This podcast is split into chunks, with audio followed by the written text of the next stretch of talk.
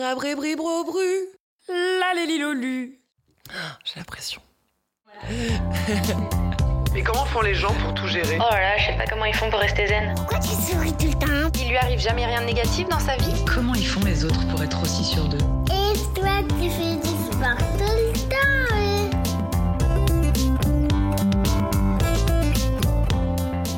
Salut à tous, moi c'est Laurie Tillman, j'ai 31 ans et j'ai longtemps été une hyperactive de la vie. J'ai toujours aimé me surpasser, me challenger et surtout performer dans tout ce que je fais. Mais voilà, depuis peu je ressens un vrai besoin de ralentir, de faire le vide et de trouver un sens à tout ça. Alors dans ce podcast, je vous propose qu'on appuie ensemble sur le bouton pause et qu'on prenne une grande respiration, qu'on s'évade, qu'on prenne de la hauteur et qu'on comprenne comment vivre davantage en accord avec soi, les autres et son environnement. Cet espace c'est le mien, mais c'est avant tout le nôtre. J'y réponds à vos questions en mode solo au micro, où j'y invite des amis, des auteurs, des artistes qui m'ont inspiré, guidé ou porté à un moment clé de ma vie. Alors je ne vous cache pas que c'est non sans émotion que je reprends possession de ce micro, après une pause nécessaire, un été quelque peu chamboulé, on va pas se le cacher, que j'ai décidé de vivre en majeure partie seule, à explorer, voyager, me reconnecter à moi, aux autres, à la nature aussi. Et j'ai aussi beaucoup lu, une activité que j'avais tendance à délaisser ces dernières années, par manque de temps peut-être, d'attention ou simplement d'intérêt, parce que si je m'engageais euh, dans un livre, j'avais naturellement l'impression qu'il fallait que le sujet soit suffisamment impactant pour impacter ma vie. Alors je sais pas si vous me suivez, mais c'est comme si mes lectures devaient forcément m'apporter quelque chose, avoir un but qui pourrait, euh, je sais pas, transformer, optimiser ma manière de vivre, de penser ou de créer, toujours dans ce but d'optimiser, de performer, de se challenger encore et encore, au point que j'en aurais presque oublié que lire, c'est pas du temps perdu, c'est juste une évasion, un voyage qu'on offre à son esprit et qui peut avoir de merveilleux impacts sur son être, sur son moi profond, qu'on a souvent tendance à, délaisser. C'est surtout, surtout ce que je n'ai plus envie d'oublier. Et c'est la raison pour laquelle ce premier épisode du reste de ma vie, on pourrait l'appeler comme ça, j'ai décidé d'inviter quelqu'un que je rêvais secrètement de recevoir, tant son roman m'a accompagnée, rassurée, guidée et émue. Elle est à la fois auteure, aventurière, indépendante et avant tout libre. Je suis très émue déjà. Son premier roman, Tout quitter, m'a été offert par ma petite sœur, un moment charnière de ma vie, pardon. Sa couverture m'a d'abord tout de suite captée, et je me suis engagée dans sa lecture le soir même, et la magie a tout de suite opéré. Vous savez, ce, moment où dès les premières lignes, tout résonne en vous, tout fait sens, et tu te sens d'un coup un peu moins seule. Ouh, désolée. Plus comprise, et euh, tu fais de ce livre un peu ton compagnon de route, de voyage ou même parfois de vie. Alors merci, Anaïs Vanel, d'avoir fait un petit bout de chemin avec moi sans le savoir. Et merci de me faire l'honneur d'être derrière ce micro aujourd'hui et d'accompagner ce podcast et ses auditeurs qui t'ont beaucoup lu cet été aussi, je crois. ok, tout le monde est en train de pleurer autour de cette table. ah là là, c'est des larmes de joie hein, de te recevoir, Anaïs. Ça va? Merci Laurie. Moi aussi je suis en train de pleurer. Non mais c'est c'est trop d'émotions, je sais pas, on s'est jamais rencontrés. On s'est écrit beaucoup après la lecture de ce livre, mais de manière spontanée. C'est la première fois que ça me fait ça avec un auteur, où j'ai fermé ce livre et, je l'ai vécu presque comme une rupture, parce que c'était un livre qui m'a tellement accompagné à un moment clé de, cette vie, que de le fermer, de le refermer, oh, j'étais là, mais non, mais je vais plus avoir ces petits moments-là pour moi. Et là, j'étais en face de moi, donc euh, ça fait tout drôle. Mais je suis vraiment très touchée euh, que mon roman, que mes mots aient résonné si fort en toi parce que j'ai commencé l'écriture il y a cinq ans maintenant. Je le porte encore en moi, évidemment, parce que je l'ai écrit à une période charnière de ma vie. Donc peut-être que c'est la raison pour laquelle ça résonne si fortement en toi et ça a résonné euh, si fortement dans le cœur de, de beaucoup de lecteurs. C'est parce que ce roman, il a été euh, comme une, une bouée, en fait, pour moi, comme un, un souffle, une respiration, après des années, en fait, d'étouffement. Et c'est ce dont je parle en fait dans, ce livre, le retour à la vie, le retour dans la nature, puis la découverte de l'océan. Et c'est vraiment ça, c'est l'histoire d'une renaissance, d'un nouveau cycle. J'ai construit ce livre par petits instantanés qu'on peut picorer en fait comme ça et qui peuvent nous accompagner, euh, qu'on peut relire aussi de temps en temps. En fait, tu n'écris pas sur la page entière. C'est assez joli. Tu ouvres ce livre, il est aéré. Tu dis, oh, je vais pouvoir le lire facilement et, et même psychologiquement, je trouve que tu te sens pas étouffé dans des pages où tu as trop de mots. J'aime bien commencer euh, ce podcast et le ponctuer par une présentation aussi de la personne que j'invite parce que je t'ai présenté avec euh, mes mots. J'aimerais bien que toi, Anaïs Vanel, tu te présentes à nos auditeurs. Qui es-tu avec tes mots, euh, tes émotions, tes sensations du jour peut-être? Ben Bonjour à tout le monde d'abord. Je m'appelle Anaïs Vanel, je suis écrivaine. écrivaine voyageuse, comme j'aime bien me décrire. J'ai tout quitté il y a cinq ans, en 2017. J'avais une vie euh, d'éditrice parisienne, même si je suis pas parisienne à la base. Je vivais à Paris depuis euh, plus de dix ans. Les dernières années parisiennes ont été assez dures. J'ai vécu, euh, comme on en parlait, cette sensation d'étouffement, cette sensation vraiment de ne plus se sentir à sa place. Et même au-delà, j'étais en train de devenir vraiment le fantôme de ma propre vie. Et il y a eu une série d'événements déclencheurs comme ça qui m'ont fait prendre conscience que euh, voilà, je venais de dépasser la trentaine et je me disais, euh, j'avais envie euh, d'entamer ce cycle de façon beaucoup plus sereine, en, prenant plus de temps, en apprenant à m'écouter, à me reconnecter à moi, à mes rêves de gosse aussi. L'enfance a, une part importante dans, tout quitter. Et donc j'ai tout quitté. J'ai tout quitté pour embrasser la vie dont, dont j'avais toujours rêvé et je me suis enfin autorisée à la vivre pleinement cette vie. Donc je suis allée m'installer dans les Landes parce que j'avais fait un stage de surf qui m'avait mhm. euh, émerveillée. Et euh, c'était la première fois, en fait, depuis des années, euh, où je me sentais vivante, où je me sentais exister, où je me sentais revenir dans mon corps et où je pouvais pleinement me reconnecter voilà, à des sensations. Par le biais de l'océan, hein, c'est fort hein, ce qui nous Assez simple, hein, mais voilà, de, du sable, en fait, mm. sur, sur le corps, de l'eau dans les cheveux, le sel, etc. Le goût même. Exactement, le, ce goût salé. Et, c'était vibrant en moi et j'avais envie de, retranscrire ce moment-là, de le documenter. Parce que je me disais, voilà, ce que, ce que je suis en train de vivre, j'ai envie de le partager. J'ai envie vraiment de, de, partager cette renaissance. Et plutôt que d'inscrire le livre dans une dimension sociale, je dirais que j'avais vraiment envie de l'axer sur la reconnexion à des sensations, à des petits moments. Et voilà. Et depuis, euh, donc j'ai vécu trois ans dans les Landes. Et ensuite, euh, ben, d'un rêve à l'autre, euh, je me suis dit voilà, je vais, je vais les réaliser tous. Et tu étais partie pour vivre ta meilleure vie, finalement, celle que tu mérites. Au final, est-ce qu'on mérite cet enfermement dont tu parles très bien dans une interview que j'ai lue en préparant ce podcast? J'éprouvais cette impression d'être le fantôme de ma propre vie. J'avais non seulement l'impression de m'être créé un personnage excentrique et show-off qui n'était pas moi, mais il y avait pire, je sentais que j'étais en train de glisser vers une personnalité que de l'extérieur j'aurais pu détester. C'est fou d'arriver à avoir ce recul finalement, mais qui est si vrai. je pense que on est beaucoup parfois à avoir cette sensation, on se dit, je suis en train de me créer un personnage parce que la société attend ça de moi, parce que j'ai tel statut, tel métier, euh, de sortir de ce carcan c'est euh, un acte super courageux, quoi. Je pense que c'est mm, au-delà du courage, c'était une question de survie aussi. À ce moment-là, c'est-à-dire que vraiment, euh, je m'étais construit sans m'en apercevoir en fait, une vie qui ne me correspondait pas du tout. À l'époque, voilà, j'avais un beau métier dans l'édition à Paris, j'avais une belle carrière, j'étais fiancée, tout allait bien sur le papier. Et en fait, je me rendais compte que j'étais vide à l'intérieur. Et j'avais envie de, de me nourrir à nouveau de nouvelles expériences tu t'es barré comme ça, euh, en tournant le dos à. Bah, tu tournes le dos quand même à beaucoup de choses, hein, que ça soit matériel, euh, personnel, euh, affective, parce qu'il y a toi où toi, tu as l'impression de faire le bon choix. Est-ce que tout le monde a compris ce choix-là? Non, évidemment, parce que c'est un chemin, je pense, qu'on doit faire seul. Moi, à ce moment-là, je consciemment ou inconsciemment, je me suis beaucoup protégée et c'est un chemin que j'ai fait vraiment seul. Donc la dernière année à Paris, je me suis pas mal isolée. J'ai commencé en fait à ouvrir d'autres portes vers là où je voulais aller. Et forcément, le changement implique du changement. Dès qu'on va commencer à bouger, toutes les structures connues vont s'écrouler, ce qui est normal. Aujourd'hui, j'ai assez de recul pour en parler, mais sur le moment, c'est quelque chose d'extrêmement difficile. Et violent. À vivre, extrêmement violent, parce qu'effectivement, le monde qu'on a construit autour de soi, qui ne nous correspond pas forcément entièrement, pleinement puisque euh, moi je m'étais construit un personnage, etc. Donc forcément, quand on commence à prendre un virage, les gens ne vont pas se reconnaître, ne vont pas comprendre. Les gens projettent en fait des choses autour de ce que l'on a donné à, voir en fait. Oui, il y a un truc assez difficile à vivre, je trouve, dans le regard des gens quand tu décides de ce retour à soi et donc de sortir de cette norme, de cette case que la société nous demande de cocher, que ça soit professionnelle, amoureuse ou quoi. Où euh, il y a une incompréhension de euh, Mais elle, pète un plomb, c'est pas possible. Elle est malade, elle est dépressive. On te demande euh, peut-être d'aller voir un psy. Et ça, je trouve que c'est assez déroutant parce que viscéralement, toi, tu ressens l'envie de vivre, de te faire du bien.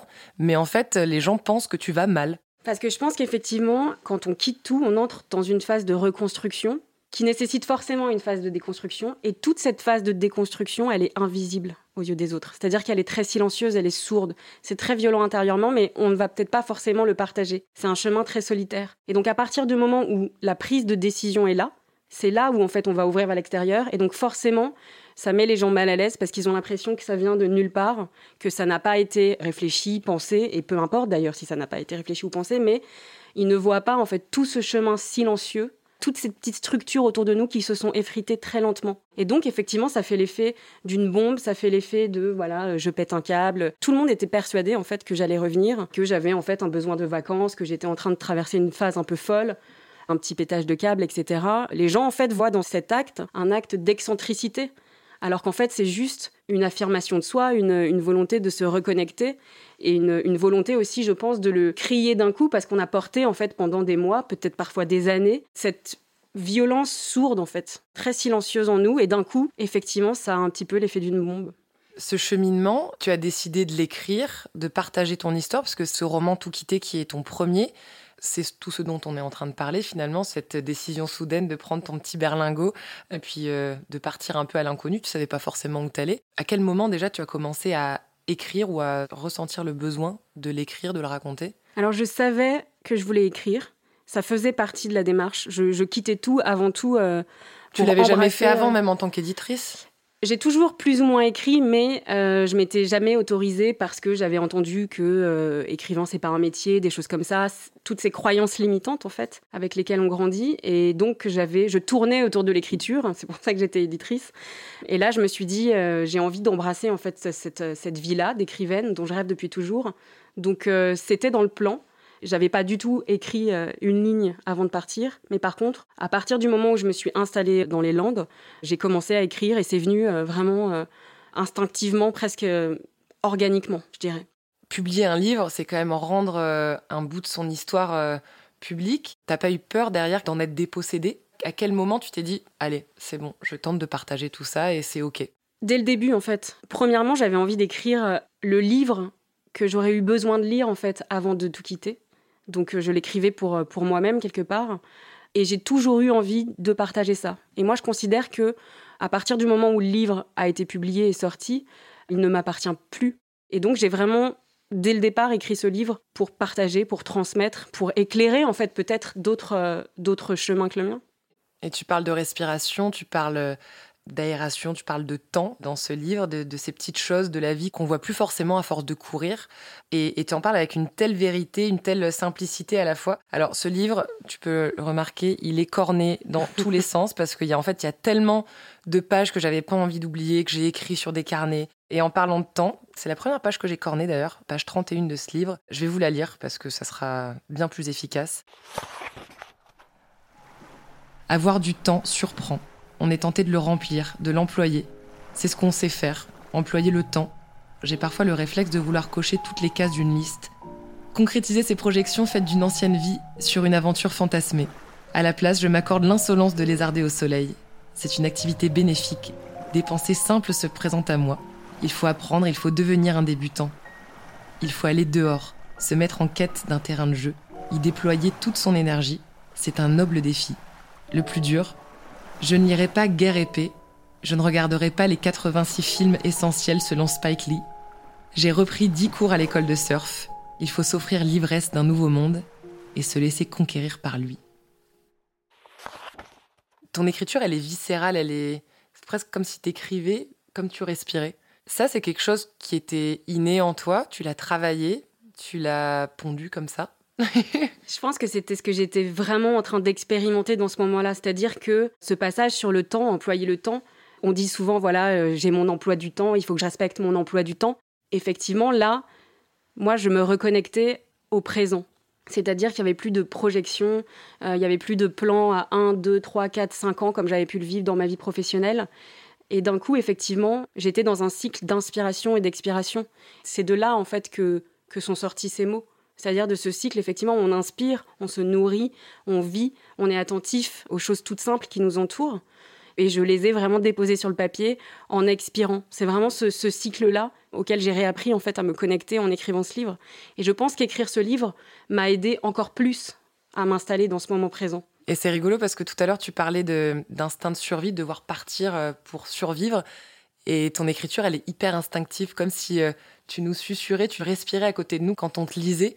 C'est comme si tu lâchais en fait ta plume sur la page sans presque y revenir sans rature quoi. T'as l'impression que ça a été pam, Je me suis attachée à la justesse en fait de ce que je ressentais à ce moment-là. Et dans ce côté très instinctif, je dirais que c'est l'apprentissage du surf qui m'a amené ça aussi, d'être présent, d'être attentif à ce qu'il y a autour de soi, d'être vraiment pleinement dans ses ressentis, à l'écoute de son corps. Connecté à l'élément. Complètement, c'est ça. Et du coup, j'avais vraiment envie de retranscrire cet état-là. C'est vraiment une leçon d'humilité en fait. On se sent vraiment minuscule et tu as dû le ressentir lors de tes premières leçons de surf. Maintenant, tu es une surfeuse aguerrie d'ailleurs ou... Ça fait longtemps que j'ai pas surfé là. Ah, bon, on y retournera dans les landes, on en parlera après. Mais, euh, mais ouais, il y a cette espèce de. Ok, en fait, on est quoi sur Terre quoi Face à cette immensité, l'océan qui représente quand même 80% de notre planète? On est peanuts, on est une fourmi sur un gros rocher quoi. Ça permet, je pense, de prendre du recul. Effectivement, les moments dans l'eau, tu dois le ressentir. C'est vraiment voilà une prise de recul. Déjà, on n'est on est plus sur Terre. De l'océan, en fait, on voit très loin, euh, soit les dunes, soit euh, voilà euh, les rochers selon le lieu dans lequel on surfe. Mais ça permet ce recul nécessaire, cette pause. Et je crois que ça, le surf l'enseigne très bien, effectivement, cette humilité dont tu parles.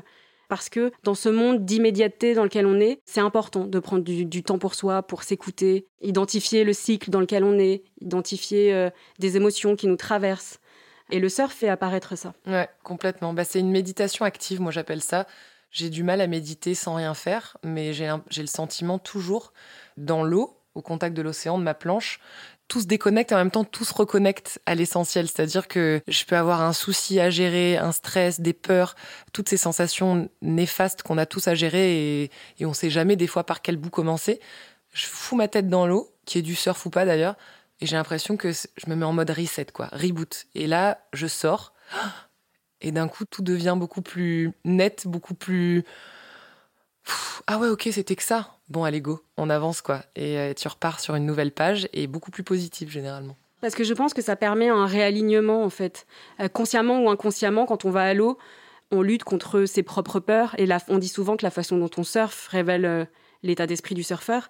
Et euh, je pense que, euh, voilà, peut-être consciemment ou peut-être inconsciemment, on peut l'identifier. Et donc, ça permet ce réalignement. On voit qu'on est en train de s'essouffler pour rien. Ouais. On voit qu'on n'est pas euh, en rythme avec la vague. Et donc, on se réaligne. Et ça permet vraiment l'élément, voilà, océan, le surf, ça permet de, de s'harmoniser. C'est ouf que tu dis ça parce que je l'avais pas entendu, ça, le fait que la manière dont tu surfes soit assez révélatrice de ta personnalité ou ce que tu vis. Le week-end dernier, j'étais euh, à Anglette, je surfais au VVF.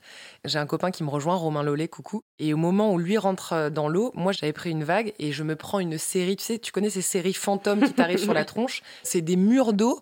Et là, il y en avait, je sais pas, il y en a sept qui me sont tombés sur la, sur la figure. Et, et je sais pas, depuis quelques temps, j'ai appris à m'apaiser, à mieux respirer ou mieux contrôler mon apnée quand je suis sous la vague. Et elle est le plus en dessous possible pour pas se prendre cet effet machine à laver qui, qui peut te retourner. Enfin, tu sais plus où est le cucu, où est la tétette, ou tu sais plus où tu sors. Et donc, il rentre à l'eau, il, il me rigole, il me fait Non, mais alors toi, t'étais euh, hyper détente, quoi, euh, dans la série Fantôme. T'étais la seule détente avec ta grande planche, alors que tout le monde était en train de paniquer. Et là, quand tu me dis ça, je dis Bah ouais, bah peut-être qu'en fait, euh, ça y est, quoi, je suis armée pour tous ces gros obstacles que la vie euh, me pose parfois devant moi. C'est peut-être une belle métaphore. Donc, allez surfer, puis vous verrez qui vous êtes, quoi. Vous vous, connecterez à votre vraie nature. La façon dont on surfe, je pense, révèle euh, euh, notre façon de nous positionner dans l'existence. Et on dit souvent, alors je sais plus de qui est cette euh, citation, mais euh, le meilleur surfeur, c'est celui qui s'amuse le plus, finalement. Complètement. Et puis on dit souvent dans la vie, tu vois, surfer la vague, voilà, rester dans ce flot de positivité, ou alors, bah, si c'est une montagne d'emmerde qui sont en train de te submerger, bah, surfe la vague et puis il y a toujours une, une issue. Et au pire, tu te prends la barre et toutes ces vagues dans la tronche, et puis après, il y a toujours un moment d'accalmie. Donc euh, c'est vrai que la vie est une vague, c'est une belle métaphore. On va peut-être coécrire des bouquins, il y a un truc à faire. D'ailleurs, on va parler d'écriture, mais avant ça, j'aimerais qu'on parle de cette vie un peu nomade que tu as décidé de poursuivre parce que les gens pensaient que tu allais revenir dans un an avec ton petit sac à dos en disant c'est bon. Non, toi, tu as décidé de tout quitter, de quitter le navire pour de bon et de conserver, de poursuivre cette vie nomade. C'est quoi? C'est de donner le sentiment de vivre sans attache, sans contrainte finalement, qui t'a motivé à poursuivre Bah, effectivement, euh, après avoir tout quitté, euh, j'ai eu un moment de, de- pas de vide, ce serait un peu extrême, mais en tout cas, voilà, d'interrogation, de questionnement en me disant est-ce que j'ai fait tout ça pour ça? Est-ce que le fait d'avoir réalisé ce rêve, ce saut dans l'inconnu, est-ce que ce serait pas une porte vers autre chose finalement? J'avais envie d'une immersion pour le coup, mais vraiment totale dans, un monde inconnu. Je parlais pas la langue, je connaissais personne. Et donc, ça m'a amené au Mexique, euh, où j'ai vécu un an. J'ai beaucoup voyagé. J'ai écrit donc euh, Le mon, deuxième mon livre. second livre qui s'appelle euh, Le Nouveau Monde. Et c'est vraiment un questionnement sur, euh, pour le coup, euh, l'identité, d'aller encore plus profond en fait dans ce questionnement de la connaissance de soi et qui on est finalement quand on n'a plus de repères, aucun. Qu'est-ce que ça révèle? Est-ce que ça fait émerger des choses? Quelles frontières ça fait bouger euh, personnellement? Et voilà, et au bout, au bout de ce voyage, je suis finalement rentrée en France et je me suis aperçue que j'avais encore envie de d'aventure et d'explorer. Et je suis partie vivre euh, en Andalousie pendant six mois. Et tu décris très bien d'ailleurs euh, cette sensation quand tu dis euh, rechercher un peu ce que ça peut générer en, soi de voyager seul. C'est quand même assez courageux. Souvent, quand on parle de voyager seul, en plus quand on est une femme, on, nous parle plus des, dangers que ça peut susciter que du bonheur et de l'épanouissement que ça peut créer. Je sais pas si, si les gens t'ont. Enfin, tu as eu ce genre de remarques, mais Oh, tu pars toute seule, oh là là, ma pauvre, ou alors euh, Oh, qu'est-ce que c'est courageux, j'en rêve, mais enfin, je sais pas si tu as envie de leur crier ça aussi, mais allez-y, foncez. Est-ce que c'est pas le plus beau cadeau que vous puissiez vous offrir, en plus à la personne la plus importante de votre vie, à savoir vous? Mais j'ai l'impression qu'on met toujours en avant les dangers plutôt que le bonheur que ça procure. Parce que je pense qu'effectivement, ça fait écho à des peurs, malheureusement. Euh, Aujourd'hui, on prend beaucoup de décisions par rapport euh, aux peurs. On écoute son, mental, son cerveau. Et le cerveau, dès qu'il est en zone d'inconnu, bon, bah, il panique. Donc on va rester dans notre zone de confort. On va euh, partir dans des endroits qui nous sont familiers. Et malheureusement, ça ne permet pas cette ouverture que, le saut euh, dans l'inconnu euh, euh, fait apparaître. Et ça permet de se retrouver, de se réconcilier parfois avec soi-même, et tu le décris très bien. Page 176 de Tout quitter. C'est un jour où le réveil apporte des réponses et la paix nous saute dessus. Ce jour-là, il faut alléger son cœur et pardonner. J'ai pris la route avec mon berlingot direction le sud, l'autre sud. J'ai traversé la France pour faire la paix, non pas avec mes parents, mais avec moi-même, pour faire taire cette colère dont on ne sait plus où elle puise sa source. Faire la paix est plus facile que ce qu'on s'imagine. Mais effectivement, je pense que tout quitter, voyager seul, on n'a pas forcément besoin d'aller au bout du monde. Tout quitter, c'est pas tant géographique. C'est pas cette importance-là qui doit prédominer. C'est vraiment plus une façon de redécouvrir le monde, une façon nouvelle de, de se positionner dans l'existence. Et moi, pour moi, ça a été le surf parce que je trouve que le surf permet de développer cette capacité d'adaptation, mais ça peut être euh, n'importe quoi en fait. Ça peut être même euh, faire une nouvelle activité, découvrir des lieux où on a où on n'a pas l'habitude d'aller, euh, se balader dans un quartier euh, où on ne va jamais, mais Ou simplement partir un week-end euh, dans la bourgade Exactement. voisine, ne serait-ce que une nuit, un week-end. C'est pas en effet partir tout quitter pendant six mois, un an, des années pour toujours. On peut juste s'offrir des parenthèses de vie.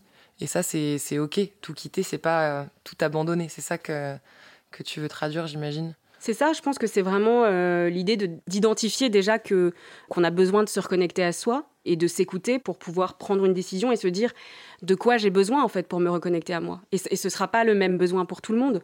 Donc l'important c'est vraiment de prendre ce temps pour se tourner vers soi et se dire voilà, j'ai besoin de temps pour moi, j'ai besoin de voyager seul, j'ai besoin d'aller faire le tour du monde, peut-être que j'ai juste besoin de partir un week-end, mais en tout cas de s'offrir cette bulle nécessaire pour poser un regard différent en fait sur sa vie, sur le monde, euh, sur son rapport aux autres, sur ses besoins, sur ses rêves. Et toi, tu as tiré une leçon concrète de tout ça. Aujourd'hui, tu te dis, tiens, tout ce que ce voyage dans le sud-ouest m'a enseigné, ce voyage au Mexique, en, Andalousie, est-ce que ça t'a permis d'apporter un point final à, à tout ça Ou au contraire, ça t'a plus donné envie d'expérimenter encore et encore et de voyager encore et, en- et encore? Je pense qu'il n'y a, a jamais de point final dans le sens où, en tant qu'être humain, on est des êtres fluctuants, on est soumis à des cycles, à des, on a nos propres saisons intérieures, des saisons de vie.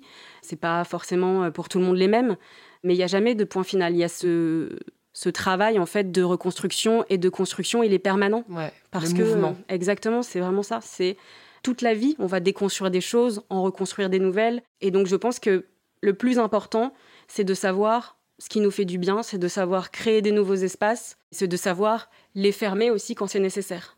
Et je pense que voilà, le plus important, c'est d'accepter l'impermanence des choses, d'accepter le flux de la vie et d'accepter qu'on est des êtres fluctuants qui vont déconstruire et reconstruire des choses toute leur vie. Et d'accepter finalement de plus penser à long terme. Effectivement, de revenir dans le présent et d'observer encore une fois euh, ces fluctuations en nous et de pouvoir s'adapter, de pouvoir y répondre de la manière la plus euh, appropriée possible. Parce que quand on pense à long terme, je pense qu'il y a une pression qui vient se mettre parce que tout de suite, il y a l'âge qui arrive. Quand on est une femme, en plus, c'est d'autant plus fort que il y a la question de la maternité. Et donc, il y a forcément un stress qui vient apparaître. Alors que si on revient dans le présent, la seule question à laquelle on doit répondre, c'est comment je me sens aujourd'hui? Est-ce que cette expérience est bénéfique pour moi? Est-ce que ce que je vis, c'est doux pour moi? Est-ce que ça me fait du bien? Et c'est tout. Et est-ce que tu penses que hum, cet état d'esprit aujourd'hui que tu nous transmets euh, à travers ce micro, tu l'aurais euh, aussi bien défini si tu ne l'avais pas écrit, si tu n'avais pas posé ces mots-là dans ton carnet, j'imagine, qui derrière s'est traduit en, en roman L'écriture, elle a été salvatrice? Oui, bien sûr. D'une part parce que je pense effectivement que euh, on ressent les choses quand on les expérimente et le fait de poser des mots dessus permet de prendre du recul, de prendre cette distance nécessaire avec cette expérience pour pouvoir en tirer des leçons. Je dis toujours que quand on écrit, on se laisse des indices aussi pour plus tard. C'est vrai. Je suis partie à Bali avec un petit carnet que d'ailleurs j'ai très vite terminé parce que je me rendais pas compte à quel point euh, en fait on a cette capacité d'écrire, on oublie on oublie d'écrire parce qu'aujourd'hui tout est digitalisé d'ailleurs, SMS, euh, mail et j'en passe. Et ne serait-ce que de prendre un stylo, de poser ces mots-là et d'y revenir euh, quelques jours, une semaine, un mois après, tu dis waouh, j'ai vraiment eu moi en écrivant le sentiment d'avancer deux fois, trois fois plus vite que si j'avais juste eu un flot de pensée. Là, de l'écrire noir sur blanc, ça pose et clac, tu passes à autre chose derrière. C'est ce sentiment-là que j'ai eu.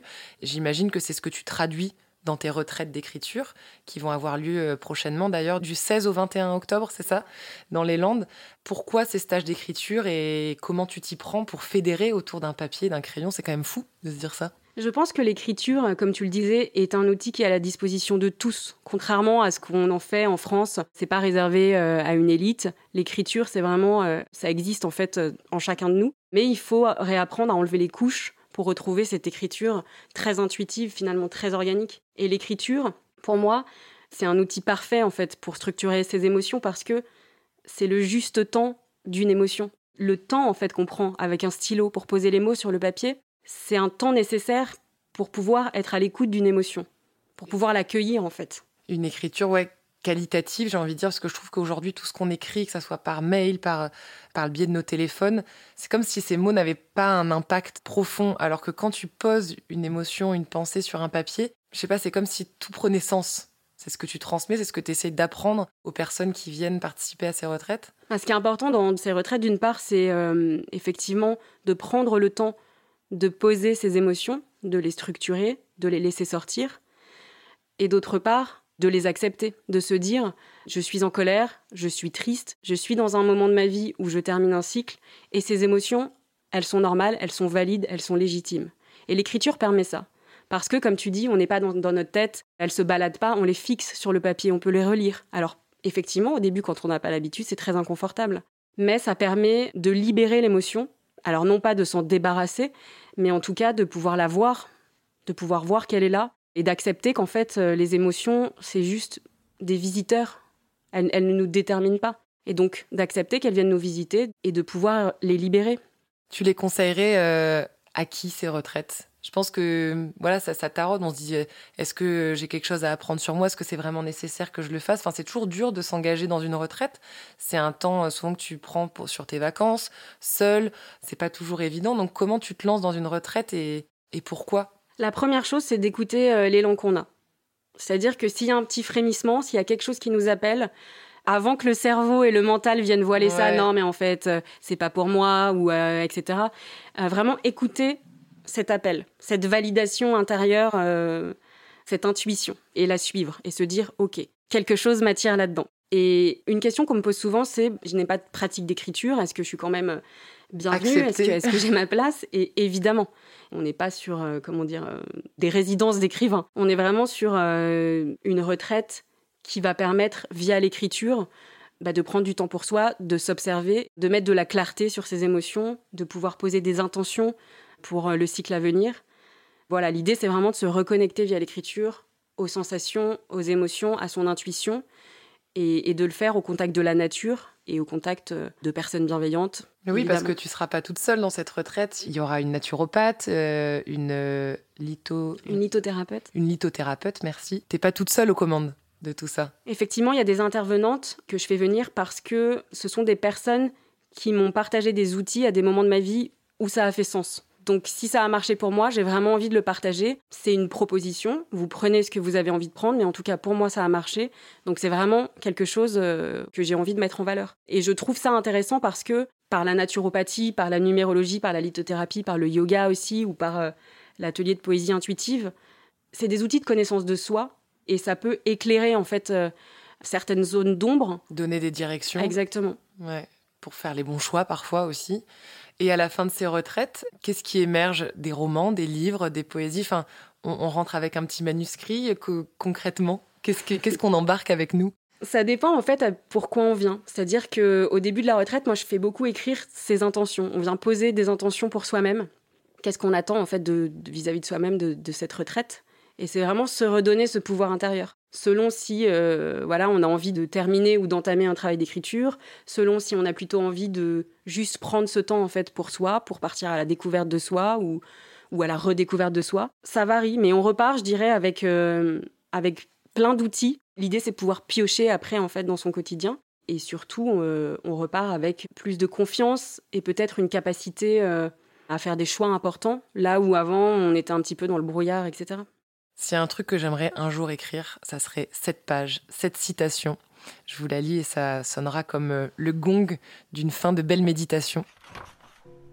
Apprendre, découvrir, s'émerveiller, expérimenter, se relier à la nature, vibrer, lâcher prise, se connecter aux autres, partager, oser ne rien faire, contempler, improviser, semer, récolter, donner, rêver, créer, simplifier, commencer, imaginer, se lancer, exister, respirer, ressentir, écouter, clarifier, essayer, apprécier, grandir, explorer, rire, sourire, guérir, aimer, chanter, s'élever, se libérer, vivre. Merci Anaïs. Merci Laurie. D'avoir été euh, avec nous dans ce podcast, de m'avoir permis de reprendre ce chemin aussi du micro et de donner du sens euh, et une nouvelle direction à ce podcast parce que j'ai envie de donner de la place à d'autres auteurs comme toi qui peuvent aider, guider, nous prendre par la main. Et ce roman, euh, ce roman Tout quitter m'aura éclairé. Donc merci pour ça. J'en suis ravie. Merci pour ce temps d'avoir aussi décortiqué la manière dont tu t'y es prise pour l'écrire et pour écrire les, suivants. Le Nouveau Monde, je le rappelle, aux éditions Flammarion, où tu nous embarques dans ton voyage au Mexique. Et puis pour te rencontrer, apprendre, écrire et vivre surtout, rendez-vous bah, pour tes retraites d'écriture du 16 au 21 octobre, c'est la prochaine, à Léon, dans les Landes. Elles se déroulent toutes aux mêmes endroits. Les prochaines, ça sera du 28 avril au 4 mai. Et la suivante cet été, du 9 au 15 juillet. J'ai tout dit. oui. Est-ce que tu as une petite euh, une dernière phrase, un mantra que tu aimerais partager euh, à nos auditeurs Alors, je vais m'auto-citer, c'est assez présomptueux, mais... Euh, non, non, on adore, on adore. C'est devenu mon propre mantra. Je sais pas, je sais pas à quel point c'est bizarre, mais c'est une phrase que j'ai écrite dans Tout quitter et, que j'ai dans mon téléphone en fait comme un comme un mémo parce que c'est quelque chose que je perds souvent de vue moi-même. Et c'est, je crois qu'il faut s'autoriser la sensation des choses. On adore. Moi, la citation, le mémo que j'ai, c'est celle que je vous ai citée juste avant, page 171. Je crois que je la connais par cœur. Elle est en, fond d'écran aussi. Euh, n'hésitez pas à le faire pour pas perdre de vue euh, l'essence même des choses. Et c'est ce que tu nous as appris à travers ce podcast et cet échange. Donc merci infiniment.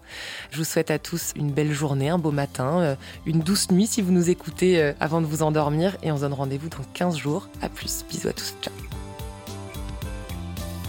Allez, on se donne rendez-vous dans 15 jours pour un nouvel épisode de Comment tu fais. Alors si vous voulez être au taquet pour chaque sortie, n'hésitez pas à vous abonner sur l'appli de votre choix. On peut aussi se retrouver sur Insta. Et si toi qui écoutes ce podcast, tu sais aussi lire, alors tu peux retrouver toutes mes méthodes au top, tonique, organique, positive, en librairie. Merci à toutes celles qui ont participé à la création de cette émission, aux Wonder réalisatrices Margot Roll et Céline Malvaux pour leurs good vibes, à Marthe Cuny au montage, et merci à mon deuxième cerveau, Amandine Gombeau, de m'accompagner dans ce super voyage.